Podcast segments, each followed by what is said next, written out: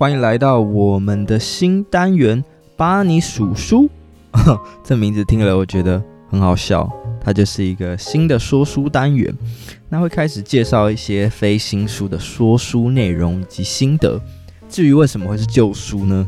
第一个是因为新书的速度太快，呃，我觉得我比拼不过人家。那第二个是因为这些书其实图书馆都找得到。如果你觉得说，诶，书只是买来看一两次就不看了，很可惜。那你其实可以用借的就好喽。今天想分享的这本书呢，是二零零一年出版的《两次约会见真章》。那过了将近二十年，我想看看这一些法则是否还适用，以及我个人对于这本书的一些看法。那我们就开始喽。你是否有曾听过朋友说过，诶，我跟一个人约会啊，吃饭，我十分钟就可以知道我们适不适合，我下一次会不会再跟他约会？我想说，真的假的？哪有这么神？这本书的作者呢，是克拉克·华伦，他本身是一个临床的心理学者。那他主要呢是在探索一些啊、嗯、婚姻的问题啊，还有夫妻的一些咨询，所以他是有一些开导的经验。所以这本书它其实主要分的框架是这样子，就是首先规划上呢，你当然是必须要先了解自己嘛。然后前半段呢，他讲了两种清单，一种就是你绝对可以接受的条件，跟你绝对不能接受的条件。那最后他也认为说，其实婚姻市场就像是一个交易市场，所以一样必然会有一些交易的原则。其实我们可以常常看到一些，不管是 YouTube 街访啊，或者是综艺节目啊等等的，呃，乃至从平民到艺人明星，大家都会问说：“诶，你的择偶条件是什么啊？”那其实这类素材已经都讲到烂了。对，那其实最重要的还是说，在你列这些条件之前呢，你是否足够的了解自己，然后你才去寻求进入交往关系。还是其实我们也不太了解自己，反倒希望透过交往关系更认识自己呢？因为很多时候人们会觉得说：“哎，我很了解我自己啊。”但事实上其实不尽然。就像一句话很常说：“没有对的人，只有适合的人。”所以是否这个嫁娶对的人，几乎就是要看你的本质而定。首先呢，你要先认识自己，然后再去寻觅另一半。其实听到这边，大家会觉得说啊，这不是废话吗？当然要知道自己是一个什么样的人，你才有办法去找寻你所谓心中理理想的另一半。那其实大家呃，往往就是忽略这件事情，或者是自我感觉说，哎，我很了解我自己，我是世界上最了解我自己的人，怎么可能还有人比我更了解自己呢？那如果你发现到说，哎，其实没错，我真的不是这么了解我自己。那其实克拉克华伦呢，他也提供了五种方法来帮助我们。啊，更加认识自己。那他在书中就写了，第一个就是回答以下二十个问题。那这二十个问题有点太多，所以有兴趣的的人呢，可以去看这本书。我自己看完觉得有点像那种三十六问，你知道吗？就是呃，之前有个心理测验是说，你跟呃，他们有做一个测验是说，你跟一个陌生人坐下来，然后问对方三十六个问题，然后问完之后，你就会觉得，诶。跟对方非常的亲密，然后呃对他有好感，甚至觉得更了解这个人。那我觉得这个就有点像是这个模式，只是你问你自己。然后呢，第二个就是说你跟两三个家人或是好友讨论你的答案，那这种当然就是非常好的朋友或者是家人嘛，你才能啊、放开心胸的去讲说，诶，去直面你的一些本质或者是你的优缺点。然后再来是他有提供的方法是说建立家谱。去呃为家里每个主要成员去做简介，怎么说呢？因为其实很多心理学的书籍都会提到说，你的个性或是感情关系呀，其实跟你的原生家庭有很大的关系。那因为每个人的家庭组成或者是成员都不太一样嘛，你可以透过类似家谱的方式去啊仔细思考每个人，然后想想他们的哪些事情是直接跟你有关系的，然后他们是什么样的人呢？你和他们有哪一些相似之处？因为毕竟你在生物学还有社会学上都跟家人有有所关联嘛，所以你的身份跟家人也会某种程度的相似。所以其中你可以挑出其中最重要的两三位，然后用一两页纸去描述它。然后呢，再来第四种方式是用五年为一个阶段来回顾过去。那其实这个我觉得，不论是了解自己，还是你去做一些职涯的规划，其实都蛮适合的。就以五年为一个阶段去啊检视自己，比如说十五岁到二十岁啊，二十岁到二十五岁，你的一些呃近况，还有一些发展。然后最后一个就是你要做一两次的心理学问卷调查啊。不过这边不是讲那种 IG 上可以看到那种。呃，没有什么准确度的心理测验啦。这边在说的是说，你现场要有专业的咨询顾问，这样你才有办法去做比较完整的分析。所以呢，在认识自己这一块，其实其实基本基本上就主要分成两块嘛，一块就是向内求，或者是说你可以像是做焦点访谈一样向外求。然后再来呢是择偶条件。所有条件，它其实在书中分了两个区块去讲，一个就是说哪一些条件必备，哪一些条件不能容忍。因为我们知道说，诶，其实两个人对重要的事情没有共识，会在未来的长期关系会产生很多困扰。那这边它虽然叫两次约会见真章，然后中间讲了很多观念是进入婚姻，但我觉得这个同样可以放入长期关系的交往的概念去看。对，所以说，呃，了解哪一些条件是你觉得在择偶的人生期当中必备的，那哪一些是你绝对零容忍的，依照次序去把它排序。其实这就让我想到说，哎，这个很像之前那个一个 YouTuber 叫流氓嘛，那他以前有做一个很红的影片，就是什么成功率百分百最强拜月老指数，手把手教你列出最完美天真命天子天女清单。那有兴趣的朋友可以去看这个 YouTube 的影片。其实我觉得他讲的前半段概念就蛮像。第一个当然就是你要呃了解自己嘛，然后去呃讲出你要的条件跟你不要条件，然后讲的越详细越好。然后最后就是做一个回顾，做一个 recap，就是说好，你列这些条件，你自己能不能做到？去称称自己的斤两。好，那其实我们在列完这些条件之后呢，你就要。想说，诶，那这个书名不叫两次约会见真章吗？我们要怎么从两次的约会中见真章呢？其实我们都知道，诶，约会多少会紧张嘛。可是如果你可以控制你的焦虑，你就可以掌握对方提供的线索啊。因为你在约会的时候，不管是他的一些肢体行为啊，然后脸脸部的表情啊，甚至他讲了一些言语透露出来一些资讯。或者是像他约会之前在社交媒体上的一些数位足迹，其实都是啊、你去更了解一个人的一个参考依据。所以呢，卡内基曾经就说过一句话嘛，就是会被视为关系好、人际关系好的人，通常都是有兴趣去呃了解别人的人。所以呢，你一定要先让自己对自己不紧张、有自信，你才有办法在约会当中去更仔细的观察对方嘛。因为如果你很紧张，脑袋一片空白，你根本就没有无心去观察对方说了什么或他做了什么。所以呢，其实啊、你就是要去操练你的观察力，只要让他开口讲话，你就可以收集到很多的资料。其实前面书中提到说，诶，约会的时候要善用你的这个观察力去了解对方。我觉得这个情景就很像在做面试。当你去面的一个公司跟你级距越差越大，比如说你是约一个跨国的。呃，外商公司，那你的压力当然会很大嘛，或者说你其实面试经验是相对不足的，那你当然会很紧张。可是当你越来越有经验，或者是你遇到的一个公司是跟你差不多，不管是能力或是呃。程度上差不多匹配的时候，其实那时候你反而是相对不紧张的。你也可以透过面试来去观察这间公司的文化，然后面试官的一些表现。所以面试不单单只是面试官在面试你这个人，你同时也是在面试这间公司。那所以我觉得这个两次约会见真章就跟面试很像。你如何在透过可能短短的时间，比如说一面或是二面的时候，去了解说，诶，这个公司的文化跟你合不合适，适不适合？然后记得说，除了面试官在面试你之外，你同样也在面试面试官，还有这一间公司。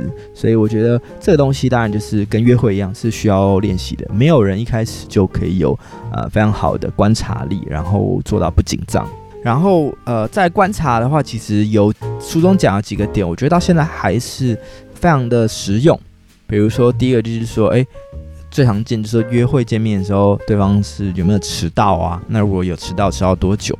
他的理由是怎么样子？那如果这可能现在比较少见了，在台北，如果对方开车的话，那他开车技术如何？对，会不会就是呃有些状况的时候，就出一些国骂之类的。然后再来就是说，诶，那他在用餐的时候啊、对这服务生或者其他一些工作人员态度如何？这个也是现在很常见的嘛。然后最后就是可能说，诶，他约会完之后有没有再联系你啊？他约会完的状态是什么样子？我觉得这个都是呃，人常常会在不经意中流露出本性的。所以这个我觉得都是大家可以观察的一个点。好，那在定定条件的准则呢，这边克拉克华人他就列了二十五条，在他的婚姻咨询经验过往当中，大家比较常见的一些问题。然后其实你就可以从这二十五条里面去列出你觉得十条最重要的条件。当然，你也可以自己去挑选你觉得重要的条件吧。然后其实我觉得他讲到一个我觉得蛮重要的东西，就是精力水平。就是你们两个的能量如何？就是你知道有些人是随时很像充饱电，然后呃好像喜欢往外跑啊，或者是做什么事情就是很有干劲啊，想到这里去做这个。那有些人其实真的是喜欢休息的时候就喜欢躺着，那他不喜欢做太多事情。所以一个人的精力水平通常是代表他的情绪跟他的身体的健康状况。那不足呢跟过剩都不太好。然后呢，其实两个人的精力水平要相似嘛，否则以后会产生很多问题。其实这最简单的显而易见，就是说，比如说你们之后可能要去约会啊，那一个人很懒，想要待在家；一个人觉得说，哎，假日这时间很宝贵，就是出去玩啊。平常上班都这么辛苦了，那不出去玩怎么可以呢？其实这时候如果你们的精力水平不相当，很多时候就会因为这件事情而吵架。对，然后再来，他列了一个蛮重要的点，是他认为聪明才智要相近。但这边提到这个聪明才智要相当，我觉得他书里面写的有点笼统而且主观。不过他说呢，这个两个人的聪明才智越相近，婚姻啊、会越坚固稳定。我觉得这个当然是因为比较不会有所谓谁鄙视谁的问题嘛。然后他也提到说，其实教育水准跟聪明才智其实是没有一定相关的。就是有些人可能有很高的学历，但是某些方面实在缺乏聪明才智，就可能死脑筋啊，或者是呃做事不懂得变通啊之类的。所以我觉得。聪明才智可能比较像是说，你跟他相处的感觉是不是能自在的做自己？你不会觉得，哎，这个人怎么那么笨啊？或者是说，呃，他可能有一些地方是他非常的有天分，那其他地方可能还好。那在这样的情况下，你可能也会觉得，哦，虽然他有些地方不足，但在某些地方他还是相当的有聪明才智。比比方说，可能有些人非常有语言的天分啊，或者是啊、电脑的能力啊，操作机器的能力很好。我觉得这个都是。一种聪明才智的显现。好，那讲完了这个好的特质以后呢，我们就来讲不好的特质。那不好的特质，他其实开宗明义就问了一个大家很常心中疑惑的问题，就是说不好的特质会改变吗？然后他其实讲的非常的直白，他说做了这么多年的心理医生，我要让你知道说，其实是不会的。就是这些讨厌的特质呢，就是根深蒂固，占据这个人的生活，他就很像是。成瘾一样，就是你你要去戒这个瘾非常的难。然后他其实就列了一般人这个不能忍受的二十五个缺点。然后比如说像是这个呃，有一点我觉得不是很认同。他说阅读黄色书刊会破坏逐渐美好的关系。那到现今社会就是看 A 片嘛，我个人觉得相当可惜。这也是他为什么没有把良好的性生活列进这一个必备的十要条件里面，我个人觉得相当可惜啊。然后再有一个是他有提到说，这个不同的音乐品味也会哦，也会吗？我其实也不晓得，但确实是有有可能。就像我前面提到的，这音乐品味可能也会牵扯到你聪明才智，就是你可能会觉得对方听什么音乐很很自以为高尚啊，或者是很粗俗之类的，所以我觉得也许是有可能的。然后再就是说，呃，饮酒这件事情，就是说，如果你对将来可能结婚的对象喝酒有意见吗？基本上，如果你不反对饮酒，你认为喝太多的标准是什么呢？所以我觉得这个也是前面提到说，为什么要有共同兴趣，或者是至少要有两三个共同兴趣是相对来说重要的。因为当对方没有办法参与你的兴趣的时候，其实啊、他对你做的一些事情，可能也许相对不能同理，或是不太能了解你在干嘛。然后他有提到说，其实邋遢跟懒惰是不一样的。他说，邋遢的人不全然懒惰，他可能忙于应付重要的事情，无法顾及整洁跟秩序。就是说，邋遢的人可能就是说，哎，我这不是懒，我是有更重要的事情要做。然后呢，懒惰的人不见得邋遢，他可能很有力气去保持车子啊、公寓的整洁，但没有办法集中精力去做别的事情。这边可能就是说，哎，呃，整理整理环境、家居这个我 OK，但其他事情我很懒，这也是有可能的。然后呢，他其实在这个呃必备的二十五个条件里面，他第一项列到就是情绪重康，呃情情绪健康。那我个人觉得情绪健康当然是呃。关系中非常重要的一件事情。然后作者简略提到了三个情绪健康的条件。啊，第一个就是慷慨。那慷慨就包含了几个，就当然不只是金钱的慷慨嘛，就是说你这个人呢，他是愿意大方和别人分享自己的时间啊、东西啊、精力跟感觉。然后再来就是诚实，这是情绪健康中最关键的一件事情，就是呃，你你是这个人是要真实的，然后有一个热切。深刻的承诺，然后再来就是亲切，然后亲切是他说从内心深处发出来的。那我觉得这个亲切，嗯，有有点主观啦。有些人可能就是长得一脸不亲切的样子。好，所以他说，只要你找到这个情绪健康的人，你大概就避开了大概七十五趴到八十趴的离婚因素。就是说呢，你应该多跟健康、情绪健康的人相处，特别是你要找一个呃。必备条件皆有，而不能忍受条件皆无的人，就是他认为说情绪健康是一定要放进必备条件的人。然后呢，他说在他的过往的经验，他说会离婚或者是分居的婚姻啊，大概有七十五趴到八十趴是有一方这个情绪不健全的问题。然后这种情况呢，情绪不健全，通常是在结婚以前就已经困扰他很多年了，所以他就说，并不治好，婚姻就不会幸福。对，所以呢，他会建议说，如果你现在身体啊、情绪是处于一个亚健康的状况，会建议你先彻底接受治疗，那复原以后呢，才考虑进入婚姻。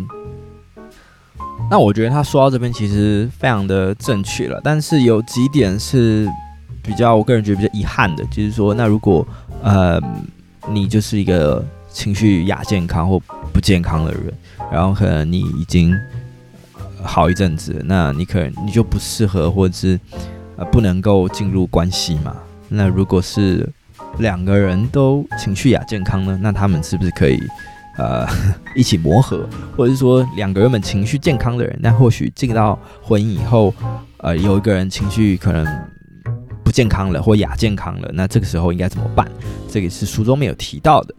就是有提到说健康情绪的界定嘛，就是他也认为说，就是你情绪健康的基础一定就是你要先充分了解自己嘛，你要知道自己的定位，你就会啊、对自己有自信，然后你对自己有正面的看法，这个是我认同的。然后他也提到了一个点是大家会常常会有疑问的，就是说，诶，这个伴侣到底要找互补的还是相似的？那他的建议是说呢，呃，他建议找相似的，就是两个非常相似的人结婚，拥有美满婚姻的几率是最高的。然后呢，那他的理由是说，当然，如果你们是两个人是互补的，你当然在前期会有一些呃比较强烈的吸引力，因为觉得这个人很特别、很酷。但是如果你进入到长期关系之后呢，你就会发现说，就像我前面讲的，你的价值观啊、兴趣不同。你就可能会产生一些磨合，甚至从原本的你觉得呃可能是钦佩啊、崇拜啊，或者很酷的一个感觉，开始觉得厌恶，说这个人怎么做事会这样子，跟我不对苗头，开始觉得这个人很烦。所以他的建议就是说，你找一个跟你非常相似的人结婚。对，呃，那那听众听到这边，你会想跟一个自己很相似的人结婚吗？我我自己是有点难想象一个跟我很相似的人会是什么样子。然后他就说嘛，在他观察过几千对夫妇，两个人差别越大，婚姻的和谐度就越差。所以他就是一遍一遍的忠告大家说，诶，他觉得一对夫妇来讲呢，这个相似之处就像钱存在银行，那不同之处呢，就很像欠的债款。差异处的确有吸引人的地方，可是如果你没有学会彼此调试这一些，呃，差异和平共处。就是你没有学会调试的话，跟这一些差异和平共处，然后接纳彼此，这些差异就会变成让人痛苦的地方。所以我，我是我是蛮认同他讲，就是说你要去啊接纳对方的差异之处，然后学习与之和平共处。但他把它说成这个负债，我觉得有一点太夸张啦。我我自己的比喻会觉得说，性格不同的人，嗯，不见得像是负债，我觉得倒像是外汇，就是重点是在于说，你能不能去开一个呃外币账户去整合它。就好比说，呃，我我自己觉得我过往的交往的经验，我的伴侣都是那种比较呃放置系的，就是说他们在我在前面讲到精力水平这件事情，他们可能是比较喜欢呃假日待在家里啊，或者是。我觉得比较没有活力的人，就相对我来讲，那其实一开始，比如说出去旅行啊或什么的，我当然也是会有一些磨合嘛。比如说，我觉得到了某个城市就是要去 A 去 B 去 C，要去很多地方，那可能对方就觉得很累嘛，他就不想要这样子，那彼此之间就会有争吵。可是我觉得到后来，你就会呃开始懂得去接纳不同之处，你会觉得说，哎，好像一个上午在躺在。这个饭店的床上发呆耍废，好像也是蛮开心的一件事情。我觉得这个就是你跟差异之处的人，啊、呃，互相磨合，去让自己变得更有包容心的一件事情啊。当然，也要端看说你们两个差异到底有多广或多大。那如果你差异非常之大，当然是也很难去做磨合啦。这是我个人的一个一个经验跟想法，回馈给大家。最后一段。就像我前面提到的，他最后就是说，婚姻其实就像在做一桩交易嘛。所以当你在找寻这个长期伴侣的时候呢，你有多少内涵，你也就只能吸引到旗鼓相当的对象，这就是市场上的原则。所以呢，如果你想要找一个最好的人，那你要称称自己的斤两，看看你是不是有足够的筹码来去做交换。他认为说，这个在婚姻的配偶关系上，所谓划算的交易定义是。对方也和你一样，竭尽所能的把相同条件带入婚姻中。那他自己是不认为说你你跟一个比你分数高的人在一起，就是主观上认为的分数高的人在一起是一个交易的划算，因为毕竟这个迟早会发现你们之间的差异。那这个差异可能是聪明才智，可能是别的事情，就会是你们啊引爆争端的一个起火点。那他最后也提供了。呃，一个秘诀就是说，如果你想要知道，呃，你想要成为一个高效率的约会者，就是你要清楚自己知道在做什么，你也要对自己有足够了解，你要知道你是谁啊，你完全啊、呃、清楚你想要的伴侣是怎么样子，然后什么人是你不要的，所以你就可以在交往的初期做到这个读书如啊读人读如书啊，我个人是觉得蛮难的啦，就是理论上是这样子啊，但我自己也觉得我目前做不到。好，所以他最后就是在回顾了这三件事情嘛，就是你一定要精通这三样事情。就第一个，了解你自己，你才知道谁适合你嘛。